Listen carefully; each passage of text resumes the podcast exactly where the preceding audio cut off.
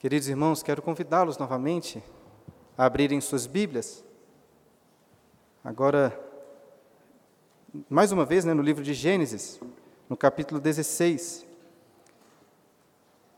Para aqueles que nos visitam, nós estamos meditando, estudando este livro, o primeiro livro da Bíblia. Se você não tiver uma Bíblia aí, quiser, tem até algumas Bíblias ali atrás que você pode pegar. Quero convidá-lo a abrir novamente neste texto,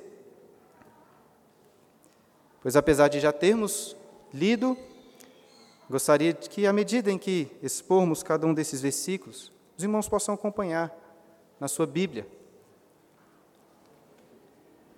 Um dos meus objetivos ao pregar a palavra de Deus é mostrar para os irmãos a verdade que está escrita aí no texto diante de suas mãos. Por isso que é importante que você, à medida que eu estiver pregando, acompanhe, entenda e perceba por si mesmo aquilo que tem sido ensinado, se está também de acordo com o texto para a nossa meditação. Vamos orar mais uma vez? Pai Santo, Tu és o Deus que vê e ouve. Por isso, ó Deus, Clamamos que tu olhes para nós neste momento e ouça o nosso clamor. Quando pedimos a tua graça, para que o Senhor se revele a nós, para que possamos também vê-lo, ó Deus, ouvir a sua voz e aprender de ti. É o que clamamos em nome de Jesus. Amém. O conhecido rei Davi passou por maus bocados, maus momentos em sua vida, sofrendo com muita perseguição e injustiça. E é por isso que muitos de seus salmos, por exemplo, o Salmo de número 13, revelam essa angústia em sua alma, pedindo para que Deus olhasse para o seu sofrimento e ouvisse o seu clamor. Eu acho que é possível que você também nas noites escuras da alma, passando por dolorosas aflições, tenha feito orações semelhantes às de Davi, pedindo para que Deus olhasse para a sua dor, ouvisse o seu clamor. E Davi, apesar de ter sim sofrido bastante, ele também experimentou bem próximo o cuidado de Deus a presença do Senhor com ele, que o levou, por exemplo, a escrever o Salmo de número 139, que nós lemos parte dele durante a liturgia. Senhor, tu me sondas e me conheces. Sabes quando me assento, quando me levanto. De longe penetra os meus pensamentos. Esquadrinhas o meu andar, o meu deitar, conhece todos os meus caminhos. Ainda a palavra não me chegou à língua, e tu já a conheces todas. Tu me cercas por detrás e por diante, e sobre mim pões a mão. Este é o cuidado presente do Senhor sobre Davi. E por vezes, meu irmão, talvez possa parecer que ninguém está vendo a sua dor, que ninguém está ouvindo o seu clamor, mas Deus sempre vê, sempre ouve os seus filhos. E esse texto aqui de Gênesis, capítulo 16, revela exatamente essas duas características sobre o nosso Deus. Ele é Ismael, o Deus que ouve. E ele é também, como veremos, El Roi, o Deus que vê. Eu quero convidá-lo mais uma vez a lermos este texto para meditarmos sobre o que ele tem a nos ensinar. E o versículo 1 começa dizendo assim: Ora, Sarai, mulher de Abrão, não lhe dava filhos. E essa pequena frase estabelece aí o tema dessa parte da história de Abrão. No capítulo anterior, Abrão estava muito angustiado, pois ele não tinha filhos, e o herdeiro da sua casa, de todas as bênçãos que Deus estava lhe concedendo, seria o seu servo, Eliezer. Mas Deus confortou Abrão, dizendo que o seu servo não seria Eliezer, pois Abrão teria um filho. Mas veja que o capítulo 16 começa mostrando que Sarai, a mulher de Abrão, não lhe dava filhos. O tempo estava passando e nada dessa promessa se cumprir. E nós não sabemos ao certo o que Abraão estava pensando sobre essa demora. Mas o restante do capítulo vai nos mostrar que Sarai, a sua mulher, estava muito ansiosa, provavelmente aqui muito angustiada. E tente você imaginar quão doloroso era este sofrimento. Quantas esposas tentam se engravidar e não conseguem. Muitas mulheres sonham em ter filhos, uma família, mas às vezes nem conseguem se casar. Será que Deus via a aflição de Sarai? Será que ele ouvia o seu choro de madrugada, sofrendo por não poder ter em seus braços um filho para segurar? O tempo estava passando. E Sarai parece que acreditava que Deus não iria mesmo lhe dar um filho, o filho que tanto ela queria. E o que fazer então? Olha a sequência do texto. Tendo, porém, uma serva egípcia por nome Agar, disse Sarai a Abrão: Eis que o Senhor me tem impedido de dar à luz filhos. Toma, pois, a minha serva, e assim me edificarei com filhos por meio dela. E Abrão anuiu ao conselho de Sarai. Então Sarai, mulher de Abrão, tomou a Agar egípcia, sua serva, e deu-a por mulher a Abrão, seu marido, depois de ter ele habitado por dez anos na terra de Canaã. Você provavelmente já deve ter brincado de enfileirar as peças de dominó, de forma que, ao derrumar ali a primeira peça, as outras, todas as outras vão caindo, uma após a outra.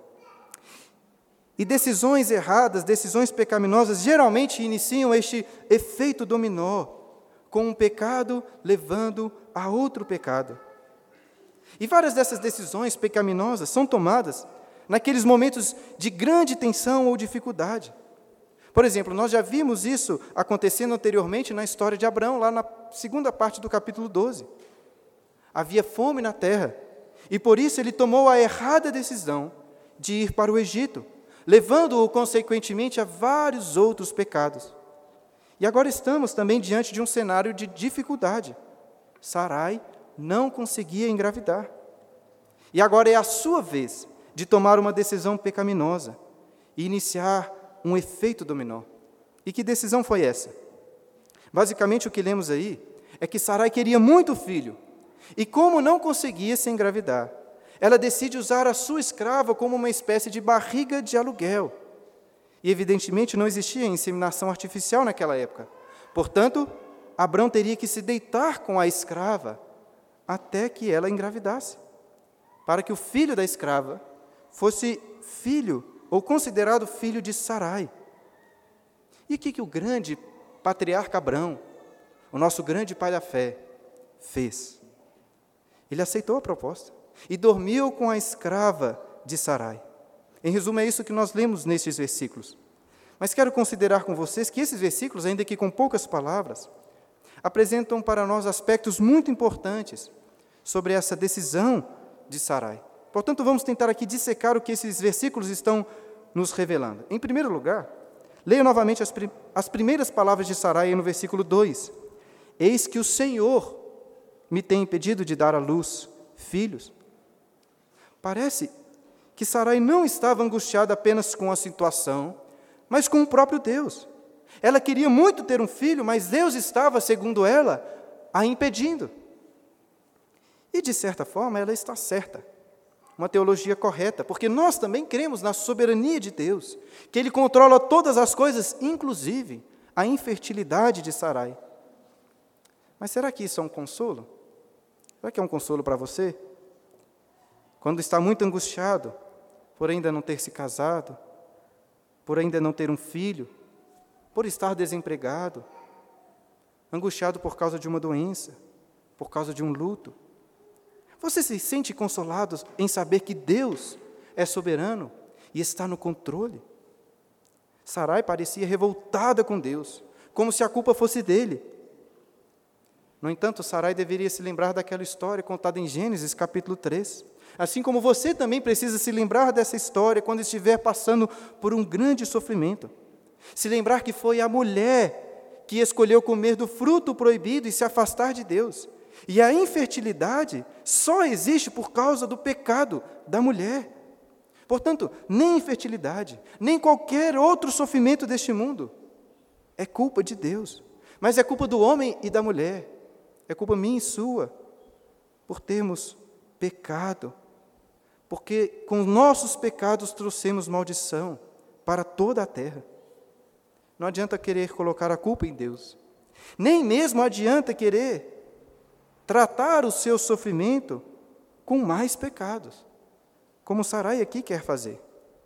E vamos considerar essa proposta que ela faz para o seu marido se deitar com a escrava. E eu, sinceramente, espero que rapidamente você reconheça que essa é uma péssima solução para o seu problema. Eu acho que é até difícil de imaginar uma mulher hoje fazendo uma proposta assim para o seu marido. No entanto, apesar de ser algo muito estranho para nós hoje, esta era uma prática muito comum na antiguidade. Eu sei disso porque li em alguns comentários bíblicos vários códigos antigos, inclusive o famoso código de Hammurabi, que prescreviam atitudes exatamente como esta, para quando uma esposa não conseguia se engravidar.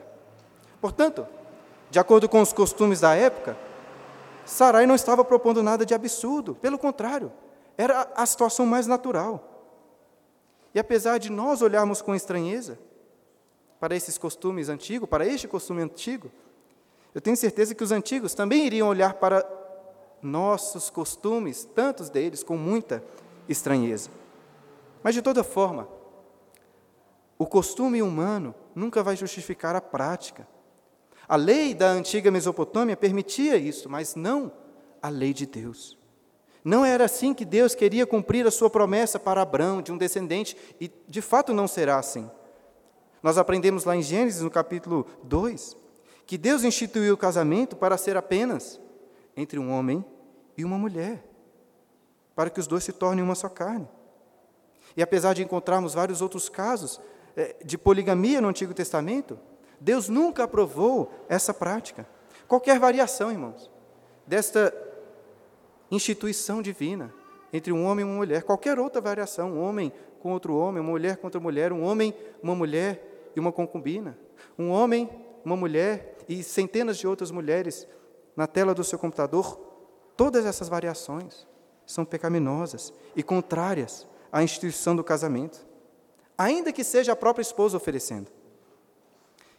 E apesar do texto não condenar explicitamente a proposta de Sarai, note que existe aí um elemento que aponta para o erro que está sendo cometido.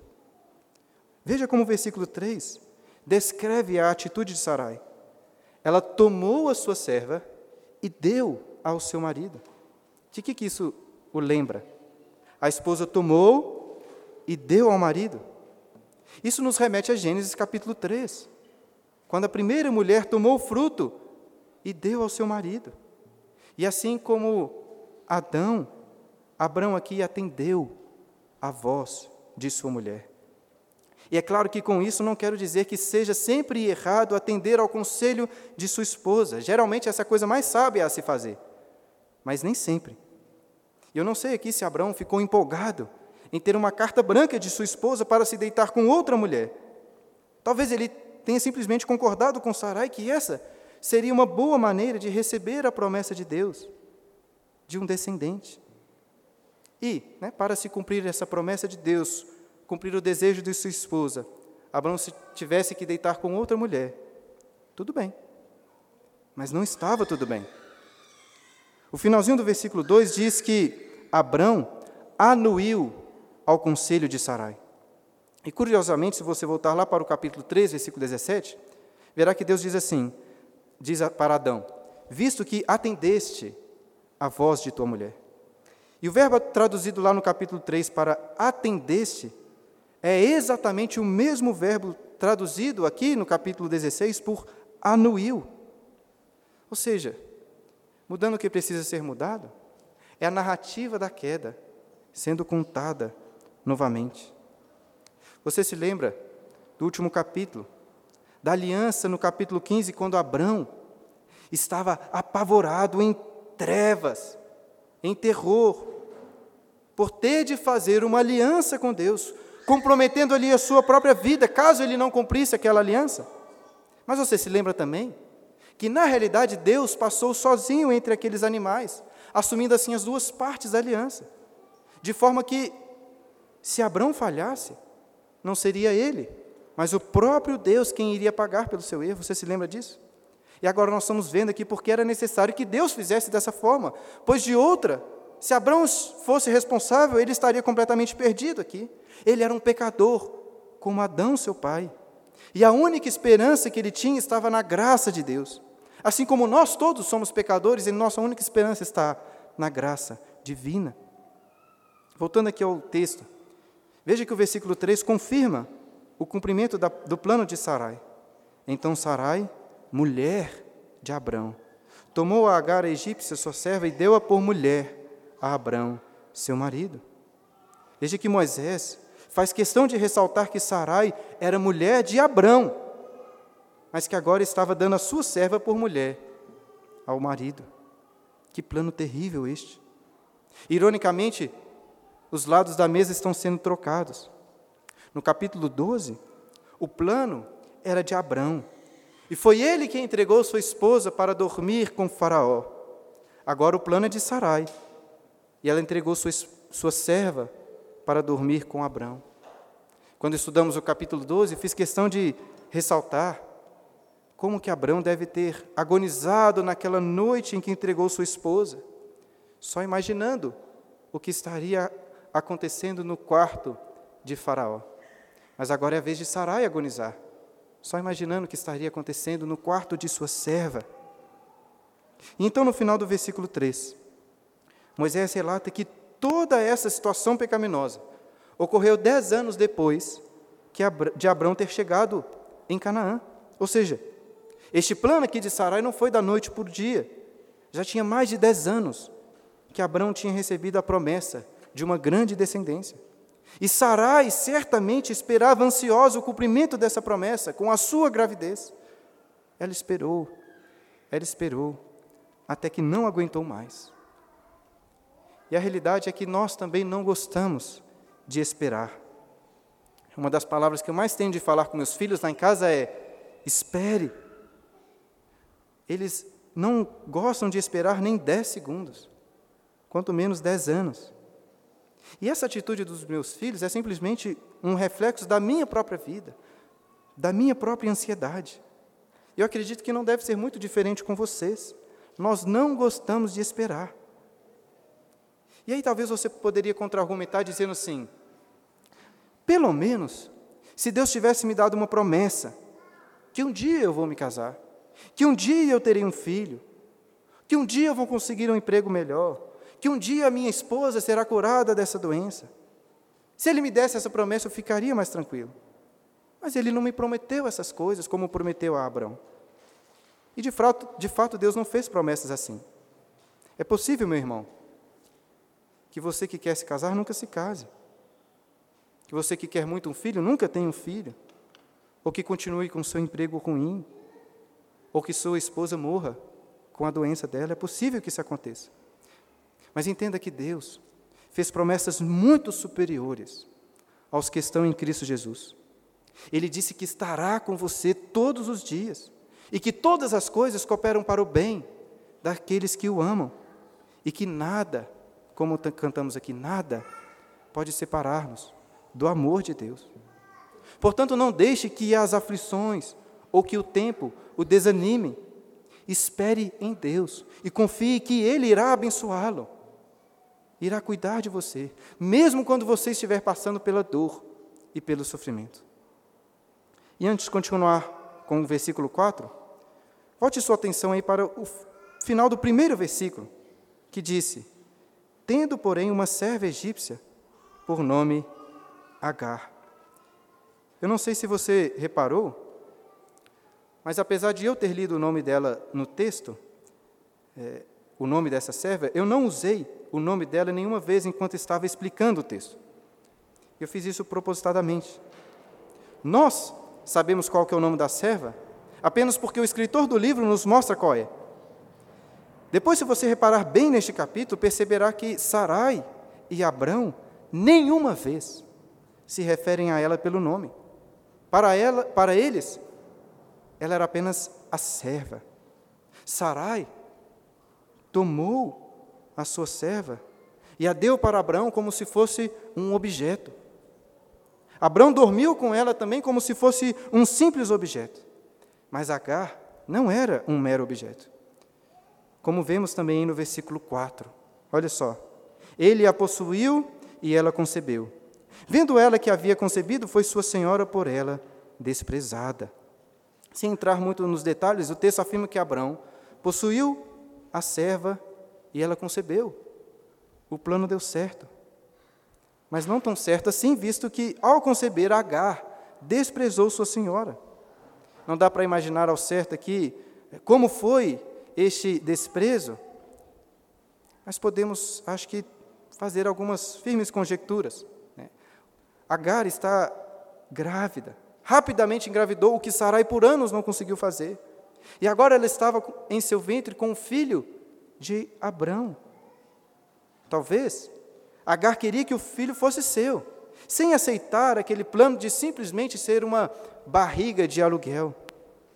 Ou talvez ele fica, ela, ela ficasse esnobando, se orgulhando para a sua senhora, dizendo assim: Sarai, eu estou aqui um pouco enjoada, por favor, vem trazer uma, um copo de água. Sarai, o bebê está chutando, você quer sentir? Desprezando sua senhora. Muitas vezes somos assim como Agar. Nós sofremos calados, mas quando somos em vantagem, aproveitamos para retrucar. Sarai não ficou nada contente com isso. Olha o versículo 5. Disse Sarai a Abrão: Seja sobre ti a afronta que se me faz a mim. Eu te dei a minha serva. Note aí que ela não usa o nome da serva para possuíres. Ela, porém, vendo que concebeu, desprezou-me. Julgue o Senhor entre mim e ti. Quem é casado aqui já deve ter ouvido que as mulheres têm sempre razão e que não adianta querer discutir com elas. Parece que essa ideia começou aqui. Veja, foi Sarai quem bolou todo o plano. Mas agora que o plano não deu o resultado esperado, ela veio cobrar do seu marido. Eu sei que Abraão não era inocente, mas Sarai, ao invés de reconhecer seu erro, diz: Seja sobre ti a afronta que se me faz a mim. Ou seja, a culpa é sua, Abraão. Você se deitou com ela e agora ela está me desprezando. Sarai se sente tão vitimizada que ela chega a dizer: Julgue o Senhor entre mim e ti, ou seja, eu estou certa, Deus está do meu lado. E Ele vai me defender. E como que Abraão, o nosso grande pai da fé, responde? Versículo 6. Respondeu Abraão a Sarai: A tua serva está em tuas mãos, procede segundo melhor te parecer. Essa é uma resposta muito familiar, não é mesmo? Ao invés de assumir a responsabilidade como marido, como cabeça do lar, Abraão prefere se esquivar. Exatamente como nós, maridos, tantas vezes fazemos. Todos nós Inclusive, Abraão herdamos essa, prática do nosso pai Adão, que, quando foi questionado no jardim por ter comido o fruto proibido, fez o quê? Colocou a responsabilidade na sua mulher, na sua esposa. Porque, ao invés de lidar com o problema, é muito mais fácil virar para nossas esposas e dizer: faça como quiser, essa é sua responsabilidade. E foi isso que Abraão fez. E Sarai? Finalzinho do versículo 6. Sarai humilhou-a e ela fugiu de sua presença. Sarai não aceitou aquele desprezo, pagou o mal com o mal, humilhando sua serva. O texto, mais uma vez, não entra em detalhes de como foi isso, de como foi essa humilhação. Mas eu quero ressaltar que o verbo traduzido aqui por humilhar, muitas vezes na Bíblia, é utilizado para oprimir, afligir. Inclusive, os israelitas, para quem Moisés escreve essa história em primeiro lugar, conheciam muito bem este verbo, este mesmo verbo. Porque lá no primeiro capítulo de Êxodo, Moisés usa este verbo quando fala que os egípcios afligiam, humilhavam os israelitas quando eram escravos lá. E, ironicamente, Agar era uma serva egípcia, como vimos no versículo 3. Os israelitas, por muitos anos, foram afligidos, humilhados pelos egípcios. Mas vejam que antes foi Sarai, a mãe dos israelitas, por permissão de Abrão, o pai deles, que afligiram uma egípcia. Essa história traz aqui uma importante lição para os israelitas no deserto, para nós também. Nós nos sentimos muito mal quando somos afligidos, quando sofremos alguma injustiça, mas facilmente nos esquecemos ou deixamos de lado quando somos nós os causadores da injustiça e da aflição. Voltando ao texto, lemos aí que Sarai humilhou e afligiu a sua serva de tal forma que ela fugiu. Escravos, obviamente, não tinham liberdade de simplesmente ir embora. E é por isso que Agar teve de fugir. Mas essa não é uma decisão simples. Pense só. Imagine quão perigoso era para uma escrava, grávida, pobre, sozinha, fugir, procurar outro lugar. Mas ela não estava aguentando mais a opressão da sua senhora e decidiu fugir. E o que será agora dessa mulher e do seu filho? Pense como que Abrão também deve ter se sentido quando ficou sabendo dessa notícia, talvez pela manhã, que a serva tinha fugido. Era o seu filho que estava no ventre daquela mulher. Como disse antes, a decisão de Sarai gerou um efeito dominó, um pecado após outro, gerando graves consequências.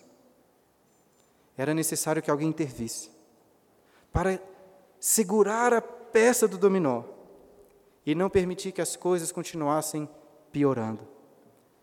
E é exatamente isso que vai acontecer. Olha o versículo 7. Tendo achado o anjo do Senhor junto a uma fonte de água no deserto, junto à fonte no caminho de Sur, você provavelmente não deve saber, mas Sur está ao sul de Canaã, na direção do Egito. Ou seja, muito provavelmente Agar estava aqui fugindo para sua terra natal, para o Egito, tentar encontrar ali pessoas ou parentes que pudessem ajudá-la. Abrão e Sarai eram pessoas piedosas, que serviam a Deus. No entanto, Sarai, Agar percebeu que ninguém ali parecia se preocupar com ela. Ela foi tratada simplesmente como um objeto. Agar foi duramente afligida por sua senhora. E agora ela estava sozinha no deserto e desamparada. Mas não completamente desamparada. O versículo começou dizendo: Tendo achado o anjo do Senhor. E quem é este anjo? Existem algumas discussões sobre isso, mas eu acredito que o versículo 13 é bem definitivo. Se você olhar um pouco mais para frente na história, verá que o versículo 13 diz que então ela, né, Agar, invocou o nome do Senhor, de Yahvé, que lhe falava. Ou seja, era o próprio Deus ali, que a achou no deserto. Inclusive, a forma como está escrito aqui, tendo-a achado, dá a entender, numa imagem humana, que Deus estava procurando e finalmente a encontrou. Até porque, pelo que o restante do texto diz, parece que Agar fugiu clamando a Deus, pedindo para que Deus visse a sua dor, para que a ouvisse. E é exatamente isso que o Senhor faz. Ninguém conseguia ver a aflição de Agar, ninguém conseguia ouvir o seu clamor, ninguém a não ser Deus, o Deus que vê e ouve. Deus tinha ido antes atrás de Sarai e Abrão lá no Egito para salvá-los. Nos próximos capítulos veremos que Deus vai atrás de Ló em Sodoma, também para salvá-lo. Mas agora ele vai atrás de Agar. Entenda uma coisa: Agar não era diretamente herdeira daquela promessa que Deus fez a Abraão. Assim como Ló, sobrinho de Abraão, também não era. O filho e a descendência de Agar não eram parte da descendência prometida, assim como também não eram os filhos de Ló. Contudo, tanto Agar como Ló foram salvos pela graça, alvos da misericórdia de Deus.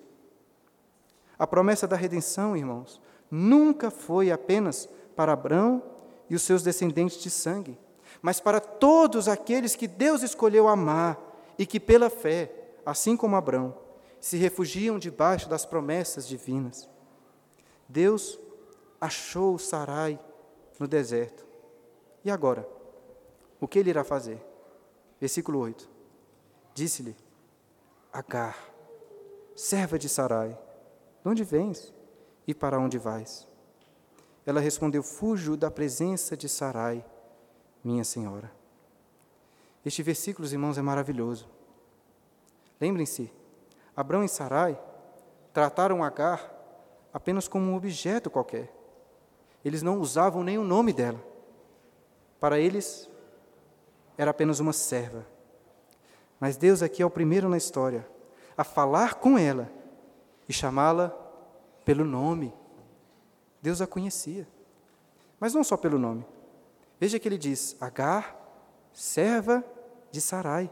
Deus a chama pelo nome, mas também a chama pelo que de fato ela é. Ela é a serva de Sarai.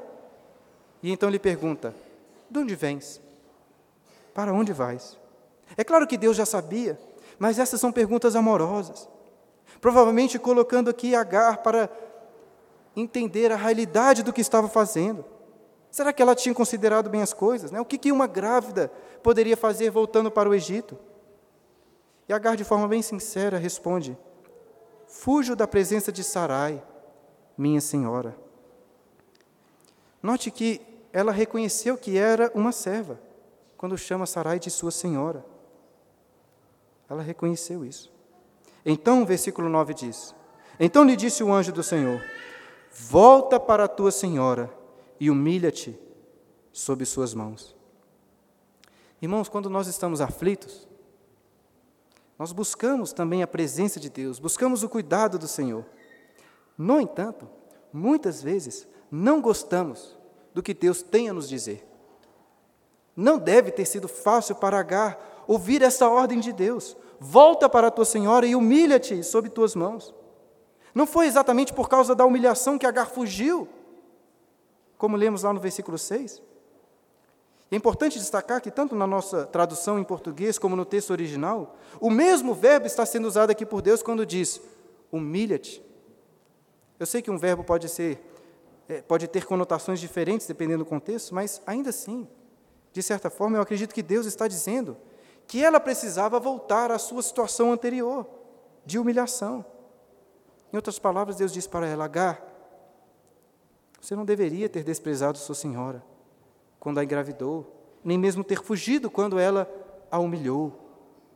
Você é uma serva e deve reconhecer quem você é, reconhecer os seus erros, se humilhar e voltar para sua senhora.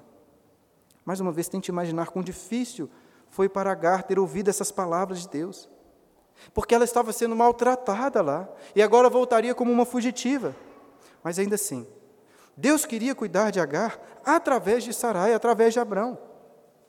Vocês precisam entender que Agar não estava simplesmente fugindo da sua senhora, ela estava fugindo daquele que era o herdeiro das promessas divinas de salvação. E é por isso que Deus fala para ela voltar e se humilhar.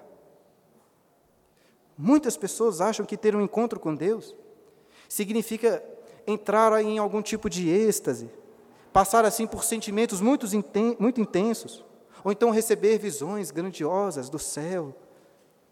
Essas coisas já até aconteceram, podem acontecer, no entanto, ordinariamente não é assim. Ter um encontro com Deus é se deparar com seus erros, com quem você realmente é, se humilhar e, pela graça dele, converter os seus caminhos. Mas Deus sempre possui promessas preciosas para aqueles que confiam nele, assim como tinha promessas para Agar. Olha o versículo 10.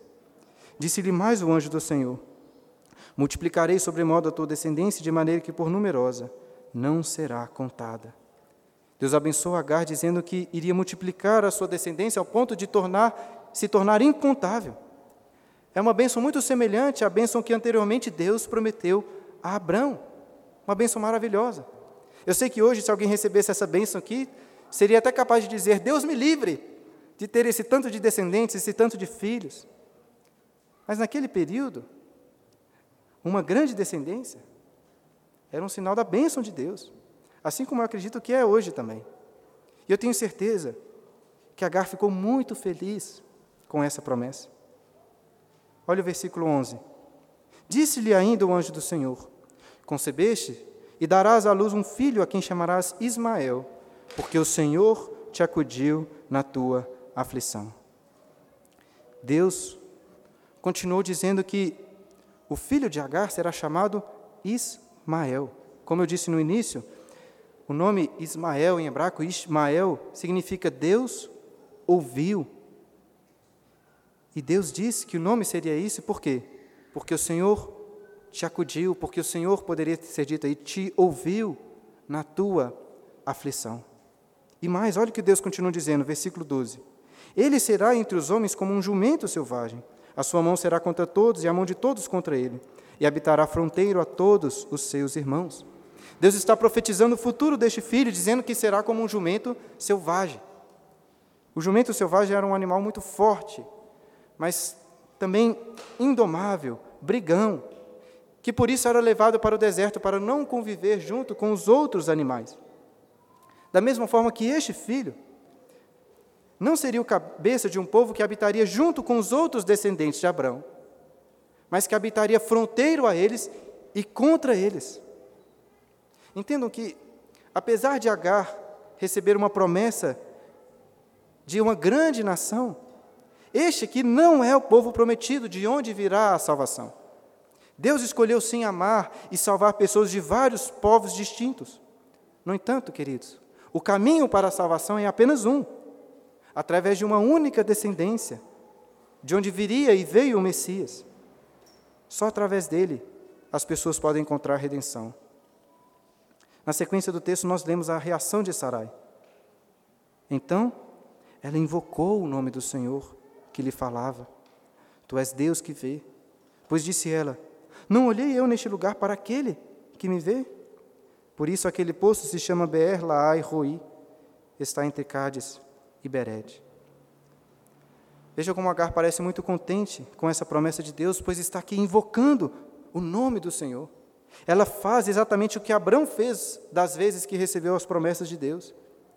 E é o mesmo que os crentes faziam desde os dias de Sete, filho de Adão, e que continuam fazendo até hoje, milhares de anos depois, adorando a Deus, invocando o seu nome.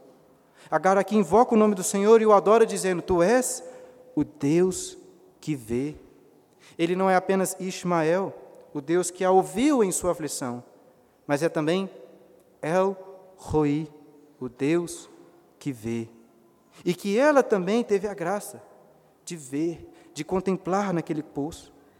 E é por isso que ela chamou o poço de Beer Laa, Laai Roi, que significa o poço daquele que vive e que vê.